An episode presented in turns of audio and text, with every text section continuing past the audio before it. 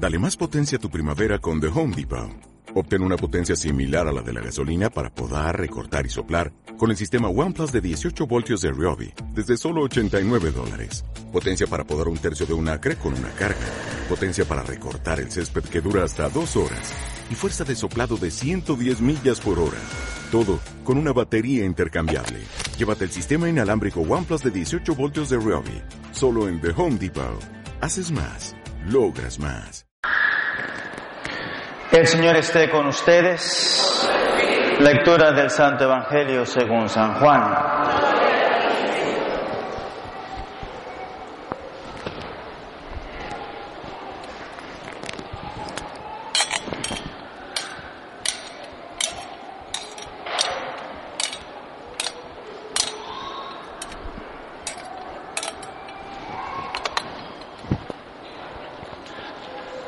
Aquel tiempo estaba Juan el Bautista con dos de sus discípulos y fijando los ojos en Jesús que pasaba, dijo, Este es el Cordero de Dios. Los discípulos al oír estas palabras siguieron a Jesús. Él se volvió hacia ellos y viendo que lo seguían les preguntó, ¿qué buscan? Ellos le contestaron, ¿dónde vives, rabí? Rabí significa maestro. Él les dijo, vengan a ver. Fueron pues, vieron donde vivía y se quedaron con él ese día. Eran como las cuatro de la tarde. Andrés, hermano de Simón Pedro, era uno de los dos que oyeron lo que Juan el Bautista decía y siguieron a Jesús. El primero a quien encontró Andrés fue a su hermano Simón y le dijo, hemos encontrado al Mesías, que quiere decir el ungido. Lo llevó a donde estaba Jesús y éste fijando en él la mirada le dijo, tú eres Simón, hijo de Juan, tú te llamarás Kefas, que significa Pedro, es decir, roca. Palabra del Señor.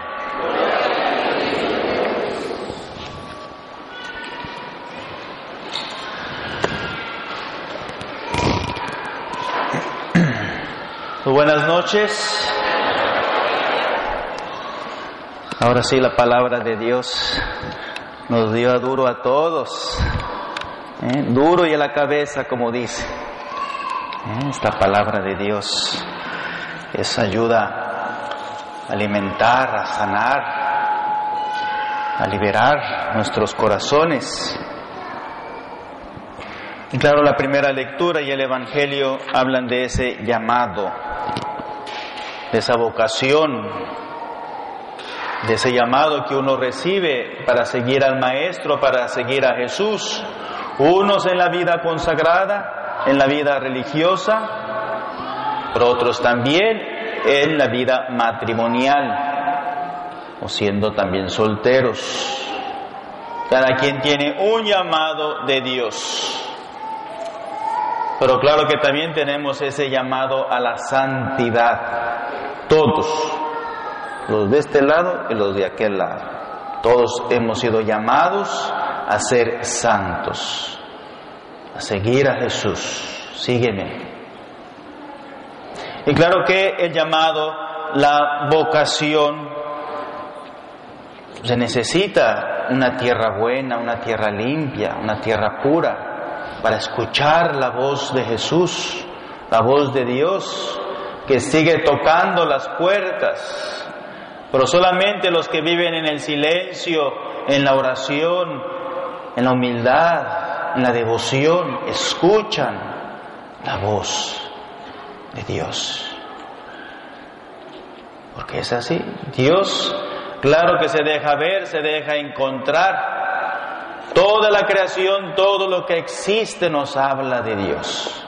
Un niño, la naturaleza, la nieve, la lluvia, el agua, el sol, las estrellas, la luna, las gaviotas, toda la creación es un rastro de Dios.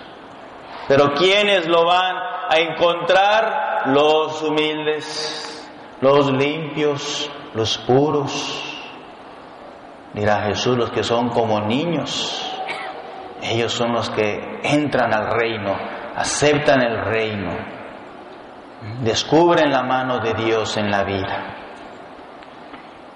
Y el joven Samuel, pues ahí nos dice claramente, el joven Samuel estaba acostado y Dios le llamó Samuel por su nombre.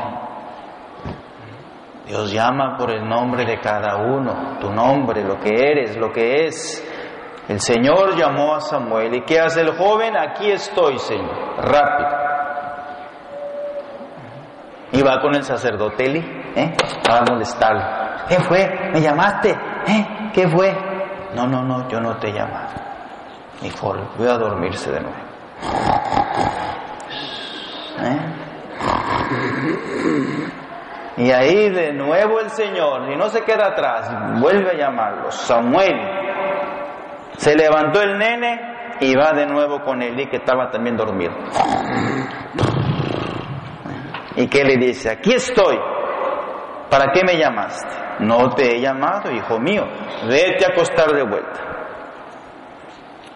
Samuel no conocía al Señor. No le había sido revelada la palabra. Y de nuevo el Señor lo llama. ¿Ven cómo el Señor es perseverante? ¿Cómo el Señor nos busca? A todos nos busca. Nos persigue. Quiere que seamos suyos. Quiere que seamos santos. Nos vuelve a llamar. Samuel, Samuel. Y va de nuevo el nene con Elí. ¿Me llamaste? aquí estoy. Y le dijo Elí, es el Señor quien lo está llamando al muchacho.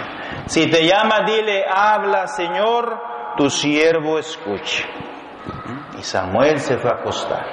Ya tenía la respuesta. Y el Señor le llamó Samuel, Samuel.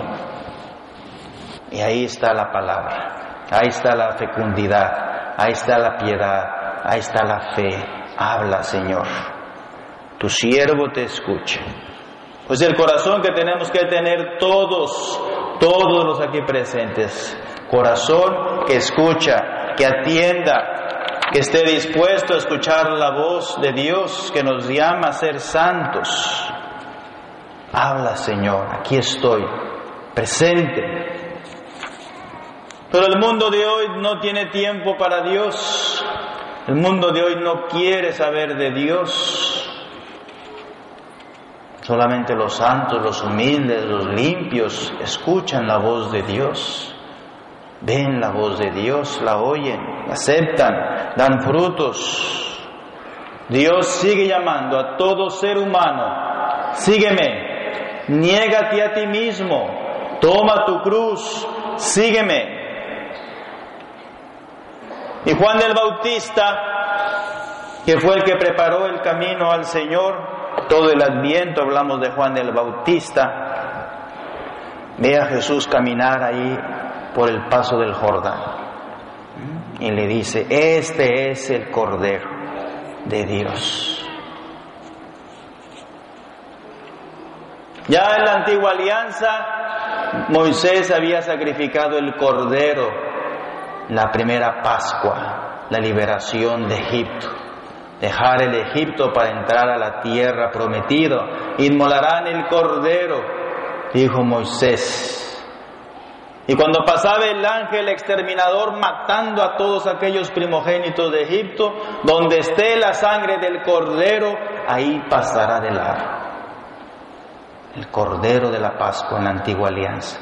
Y ahora en la nueva alianza nos presentan a Jesús como el Cordero de Dios, que nos va a liberar de esa tierra del pecado y de la corrupción para entrar a la tierra prometida, a la vida eterna, al cielo, al descanso, a la patria, al lugar del gozo, de la visión beatífica de ver a Dios cara a cara. Jesús muriendo en la cruz, derramando toda su sangre, nos va a liberar del pecado, de la maldad, de la miseria. Este es el Cordero de Dios, Jesucristo.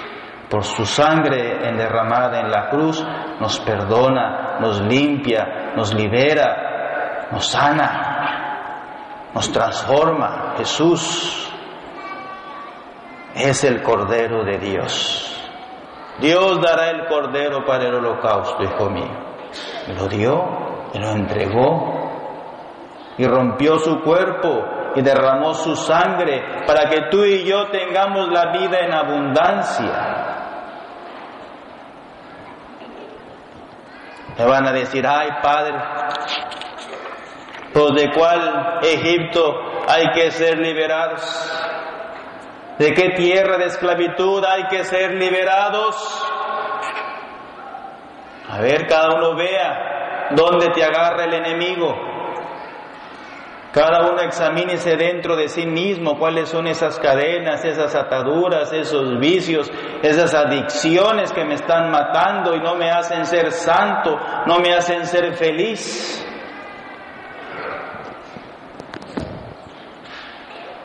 ¿De qué nos va a liberar el Señor? ¿De la fornicación? Claro que nos va a liberar, claro que nos va a sanar. Como nos dice San Pablo, el cuerpo no es para fornicar, sino para servir al Señor. Cada uno tiene su llamado, unos a la vida consagrada, a la vida religiosa, otros al matrimonio. Y claro que la relación sexual, la relación de intimidad entre un hombre y una mujer es bueno, pero dentro del lugar permitido. Y el lugar permitido es el sacramento del matrimonio. Amén. En el matrimonio, como Dios manda. Todo lo que se haga fuera del matrimonio, Padre, el que tenga oídos que oiga, es un pecado. Amén. Porque muchos dirán, ah, yo no sabía, yo no sé eso, Padre. Bueno, pues para eso estoy yo aquí, para que lo escuches, lo entiendas, lo aceptes, lo reflexiones. Toda relación sexual entre un macho y una hembra debe ser dentro del matrimonio, con la bendición de Dios. Ahí.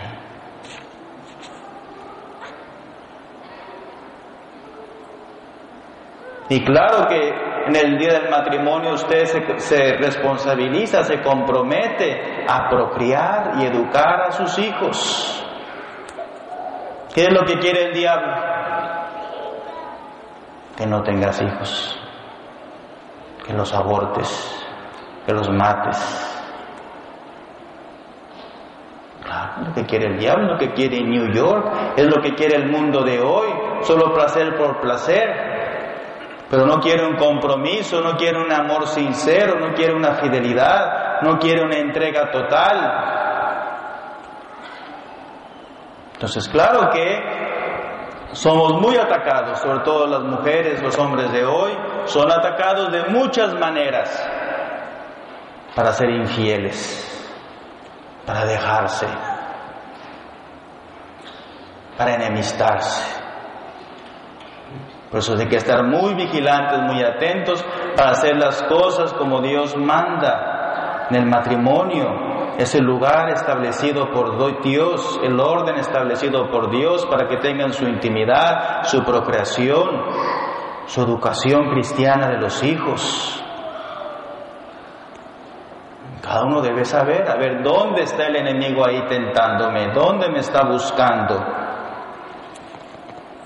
El sexto y el noveno mandamiento nos hablan de ese orden establecido por Dios, que es el corazón.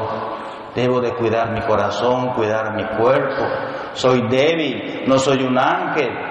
Debo de cuidar y vigilar si soy un hombre casado. Tengo mi esposa, mi mujer, mis hijos. No te arriesgues, no busques por ahí un taco afuera, teniendo un bistec adentro. Amén. Tienen muchos un taquillo ahí desabrido ahí, afuera en la calle. Nomás te va a sacar todo el billete esa mujer, entiéndelo. Que son tremendas para sacar dinero. Ay, padre, ¿verdad? ¿Eh? No más quieren billete, quieren dinero, quieren todo, pero luego ya te dejan por otro más nuevo. ¿Sí o no? No, si son no son ellos, son bien inteligentes. ¿Qué dice San Pablo? Huid de la fornicación, huyan, córrele, pélate, no te hagas valiente, no te hagas Sansón. Ah, yo puedo, pa, yo macho aquí puedo con todas. No, Señor, vas a caer de pechito. Córrele, huyele. Estás casado, no pierdas tu mujer, no pierdas tu familia, no pierdas tus hijos. No te hagas de muy macho, de muy hombre que vas al hogar y que nomás estamos testeando, Padre. Nomás estamos platicando ahí.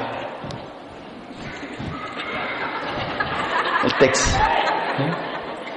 No, porque ahí tiene un cerillo dentro con pólvora. ¡Pum! No sé qué cosa. Y así se comienza con el texto. ¿Eh? Y van platicando y van ahí y aquella cosa iba prendiendo fuego. Huir de la fornicación. Es muy importante huir. Somos humanos. Somos hombres, somos mujeres. La carne es débil, es frágil, si uno se arriesga, uno abre esa puerta, aquel enemigo infernal se mete como dice la palabra, con siete espíritus peores. Ay, Dios mío. Entonces no podemos ser ingenuos ante ese pecado. No podemos. ¿eh? Tenemos que ser vigilantes, ser atentos, rezar, orar, vigilar. Cuida la mente, cuida el corazón, cuida tu mirada, cuida lo que tocas, lo que haces. Y también las mujeres tienen que ser cuidadosas, ellas también les encanta. ¿eh? Las mujeres son bien coscolinas. ¿eh? Hombre, quieren lo prohibido luego, luego. Cuando se les mete un hombre a la cabeza ya no lo sacan. Nada, sean cuidadosas ustedes también. Cuidado. Van mostrando mucha pechuga y mucho rabo y mucho todo ombligo y nalga y toda aquella cosa, pues claro, no se cubre. ¿Y cómo quieren que la lazán se amanse, se calme? No se puede. Hay que vestir con decoro, con modestia. De lo contrario, ¿cómo uno puede ser fiel? ¿Cómo tiene un corazón puro, un corazón limpio? San Pablo lo dice claramente, huyan de la fornicación. Hay que santificar nuestro cuerpo. Somos templos del Espíritu Santo. Ahí hay que estar muy vigilantes con la confesión, con la oración, con la comunión, con la piedad, con el resto del rosario,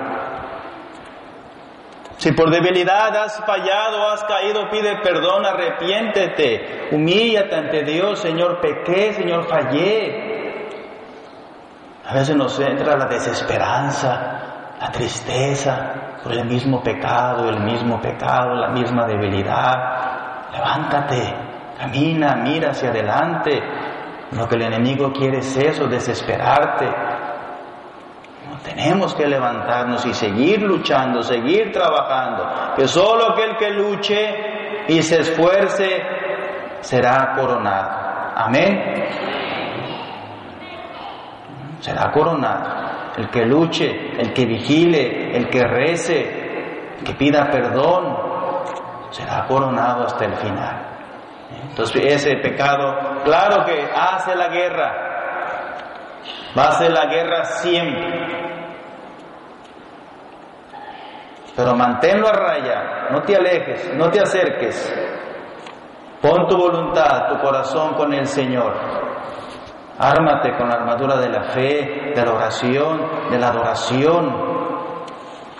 El enemigo es mentiroso, te va a dar la comidita, te va a hacer, te lo va a poner todo bonito, pero al final te destruye, te quita la paz, te quita el amor, te quita la bendición. Por eso tenemos que estar muy atentos, muy vigilantes para que nuestro corazón, nuestra mente, nuestra alma sean del Señor. Si tú tienes tu matrimonio, tu familia, tu esposa, tus hijos, valórala, ámala, respétala, cuídala, atiéndela. Dale todo tu amor, dale todo tu tiempo, dale todo tu cariño a esa mujer. No la descuides. Nadie valora lo que tiene hasta que lo pierde. ¿Sí o no? Se va, se pierde, se va. Siempre es bueno volver a comenzar, volver a pedir perdón. Y claro, si le pedimos al Señor Jesús, Cordero inmolado, que derramó su sangre, que entregó su cuerpo, claro que Él nos va a liberar, nos va a sanar de todo pecado, de toda adicción, sea cual fuera. El Señor nos liberará, el Señor nos sanará, Señor nos dará un corazón nuevo, un corazón limpio, corazón puro, como María, como María que es la llena de gracia. Y ella fue la que aplastó esa cabeza del enemigo infernal. Pues ella, claro, va a interceder para que a mí me dé la fuerza y conquistar esas batallas, las más duras, las más difíciles. María va a estar a mi lado, María me va a acompañar siempre. Así que pidámosle al Señor que todos hemos sido llamados a seguir al Maestro. Pedirle la fuerza, la seguridad, la perseverancia, Señor, que no me suelte de tu mano. Señor, agárrame fuerte en las batallas de mi vida, que no me desespere, que no me desaliente, aunque sea el más pecador. Dios tiene un océano inmenso de misericordia, de amor, de paz para nosotros. Pidámosle esa gracia que el Señor nos ha llamado a una vida santa, a una vida pura, a una vida limpia. Y Él nos dará todas esas gracias que yo necesito, toda la gasolina que yo necesito para llegar al cielo. Amén.